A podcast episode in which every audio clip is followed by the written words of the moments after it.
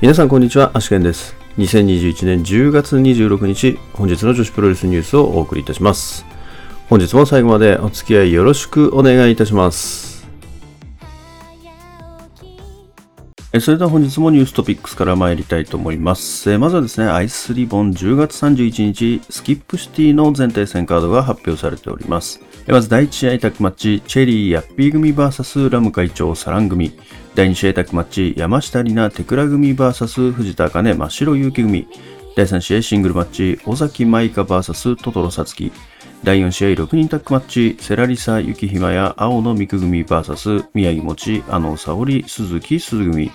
第5試合タッグマッチ、藤本司、星ハムコ組 VS 遥かつくし、星伊吹組となっております。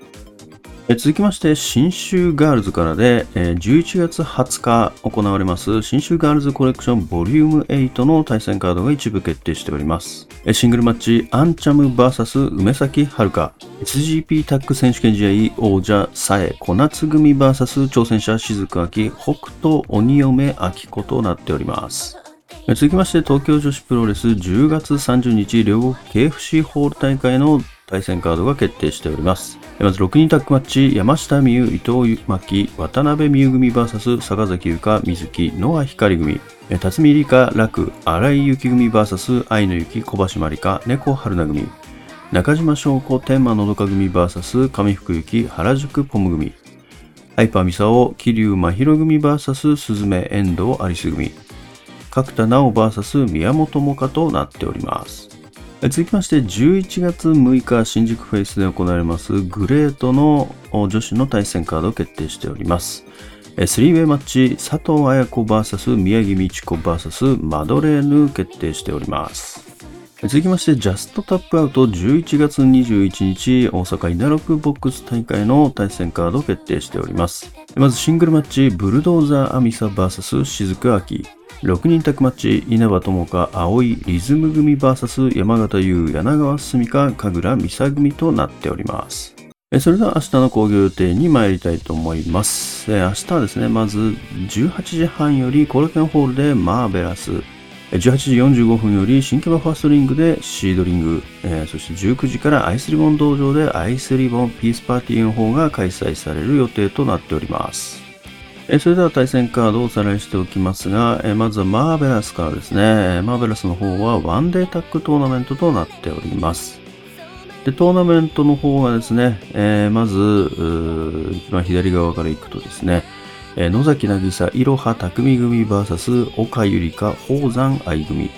そして次にですね、えこの試合の敗者 VS、え花園桃香、咲組。それから伊藤薫、渡辺智子組 VS ハイビスカスミ、宮崎幸組。青木月門倉凛組 VS 長島千佳代、マリア組となっております。続きましてシードリング新木場大会、えーまず第1試合タッグマッチ U 米山香織組 VS 駿河芽海樹里子組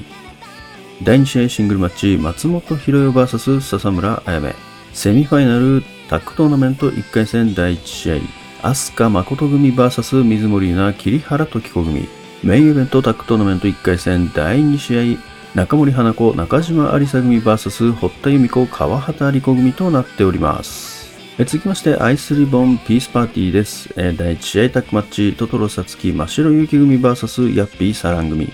第2試合シングルマッチ、テクラ VS 大空知恵。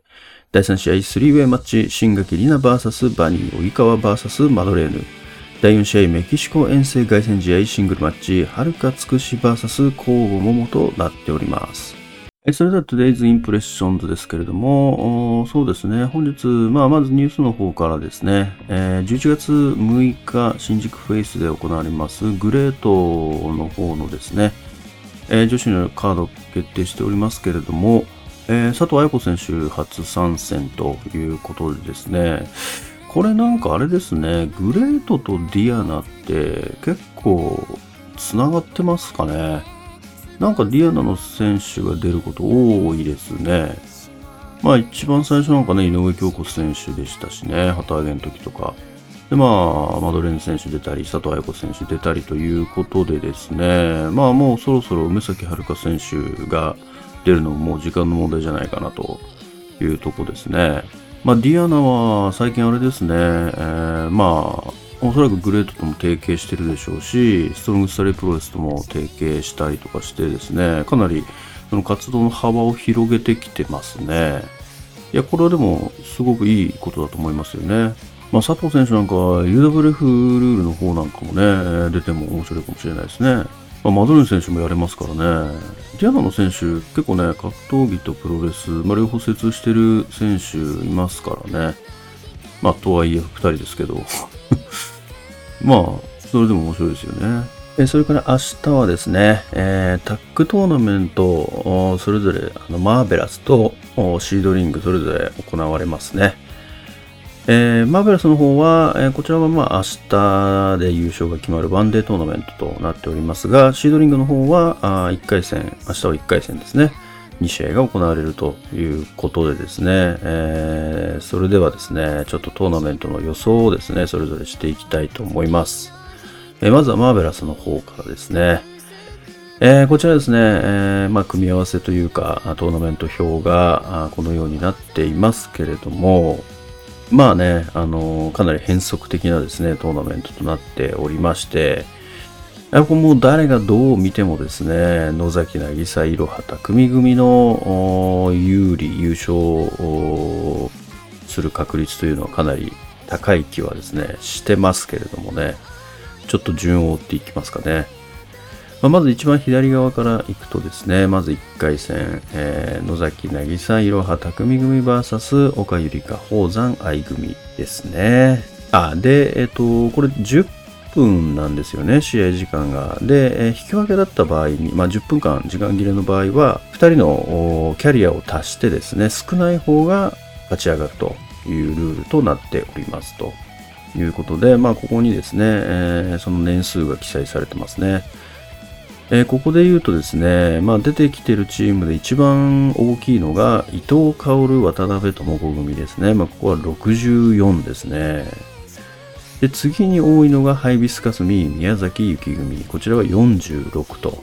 で、次が長島千佳代マリア組なんですよね。ここは29。で、野崎渚いろはた組が23。えー、花園桃香咲組が12。で、青木月門倉凛組は9なんですよね。やっぱ思いのほか少ないですね、ここのチーム。でもね、実力ありますからね。あと、岡ゆりか宝山組は2.7ということで、もうかなり少ないですね。まあ、ということで、えー、まあ、一番最初、一番左側の山ですね。これはまあもう野崎渚いろは匠組の勝利としたいなと思いますね。まあさす、まあね、でも10分逃げ切ったらね、岡選手と宝山選手にもまだね、えー、勝機はありますけどね。ちょっとどうですかね。いや、でもさすがになーって感じですけどね。で、えー、次にですね、今度、この一番最初に負けた岡選手、宝山選手、バーサス花園桃香咲選手というですね、試合になりますので、これはですね、こうなった時にどうかな。でも、そうですね。やっぱり希望としては、花園桃香選手と咲選手にこう結構上までね、上がっていってほしいなと思いますので、まあこちらのチームを勝利予想したいですね。いやーでもちょっと待てよ。ここまで言っておきながらなんですけど、これ、もしかして、ちょっと待てよ。これ面白い、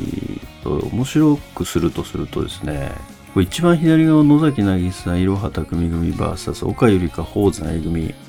これ10分で逃げ切って、岡宝山組が決勝行く。で、野崎いろは組が右側のまあ1回戦からやり直しと敗者復活。これで、野崎いろは組がこれ、決勝まで行って優勝した方が面白い気がしてきたな。そっちの方が面白いですね。いや、そうしようかな。そうしようかな。これ、いきなり予想外れる可能性ありますけど、そうですね。よし。それにしましょう。まあ、なので、一番最初ですね、一番左側の山、野崎いろは組 VS 岡宝山組は、10分で岡宝山組が勝利しちゃいますね。で、えー、次、一番あ、右側の山の方ですね、1回戦の方、野崎いろは組敗者復活 VS 花園桃ヶ崎組ということで、まあ、花園桃岡崎組は見たいですけれども、ここはだから野崎いろは組が勝利すると。で、次に、えー、糸鍋 VS、えー、三井宮崎組ということで、これはですね、三井宮崎組が勝利しちゃいますね。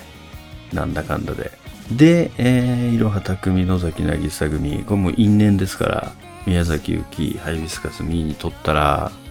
野崎渚にね、まあ、取られたようなもんですから、いろは匠選手を。まあ、なので、ここで因縁の対決ということで、まあ、ただ、野崎いろは組勝利ということですね。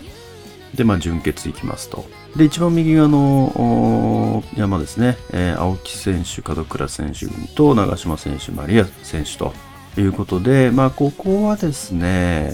まあ、青木、門倉組がいくかな。で、えー、準決で、えー、野崎いろは組 VS 門倉青木組。で、ここは野崎いろは組が突破すると。で、決勝で、えー、宝山岡にリベンジを果たして、野崎いろは組の優勝と。こういう流れじゃないですかね。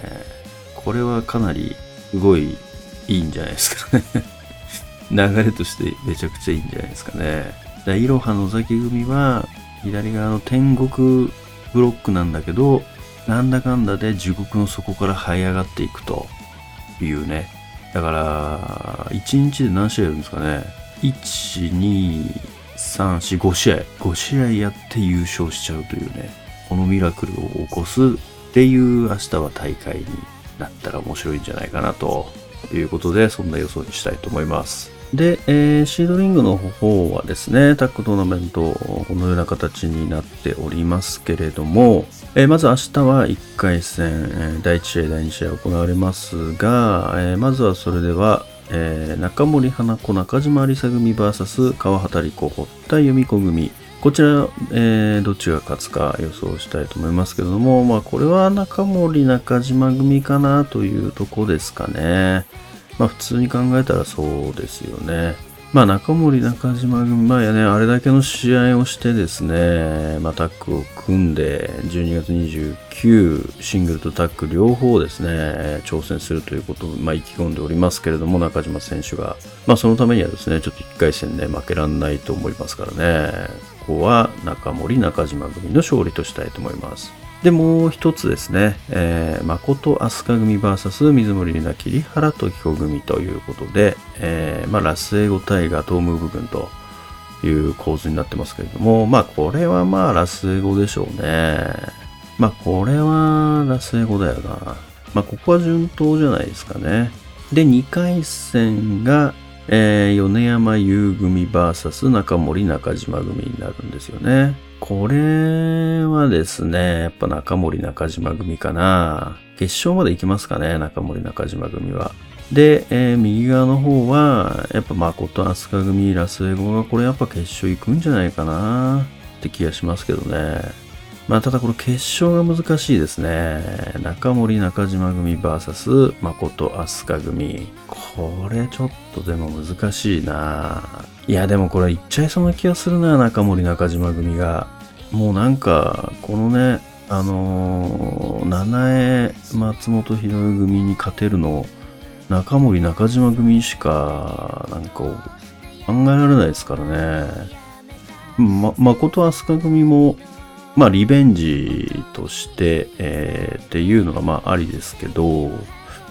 まあ、ちょっとそれより中森中島組の方が見てみたいかなというところで、えー、そっちの勝利を予想したいかなって感じですね。まあ、全然誠飛鳥組でもですね、実力的には劣ってないとは思いますけどもね。で、まあ、中島選手は、えー、まあ、12月29日、タックとシングル、両方のタイトルマッチを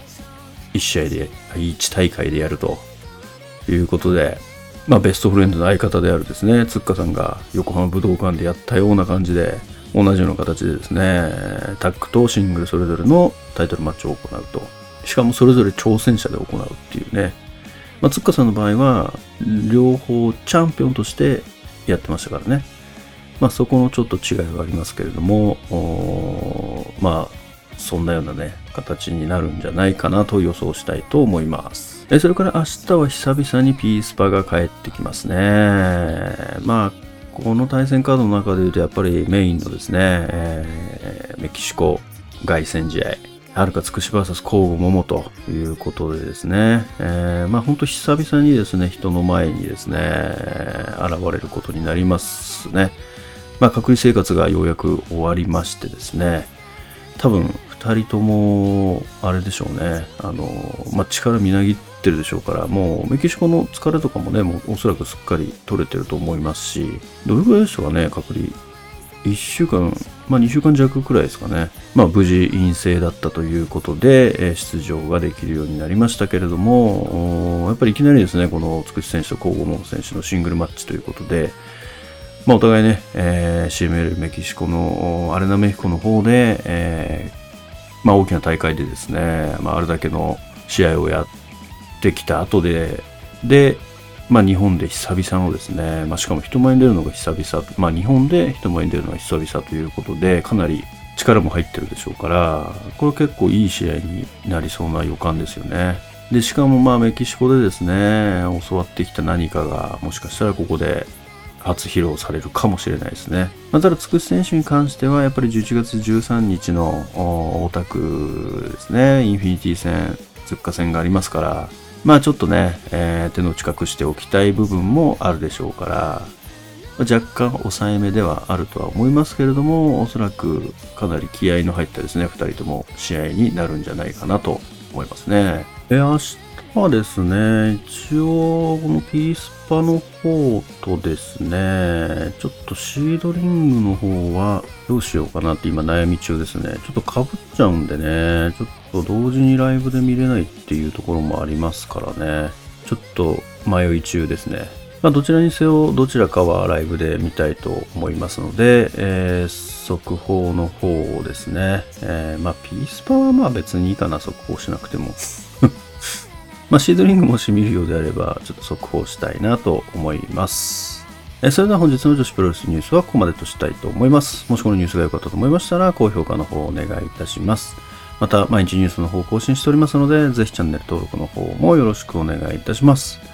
それではまた明日最後までお付き合いいただきましてありがとうございました。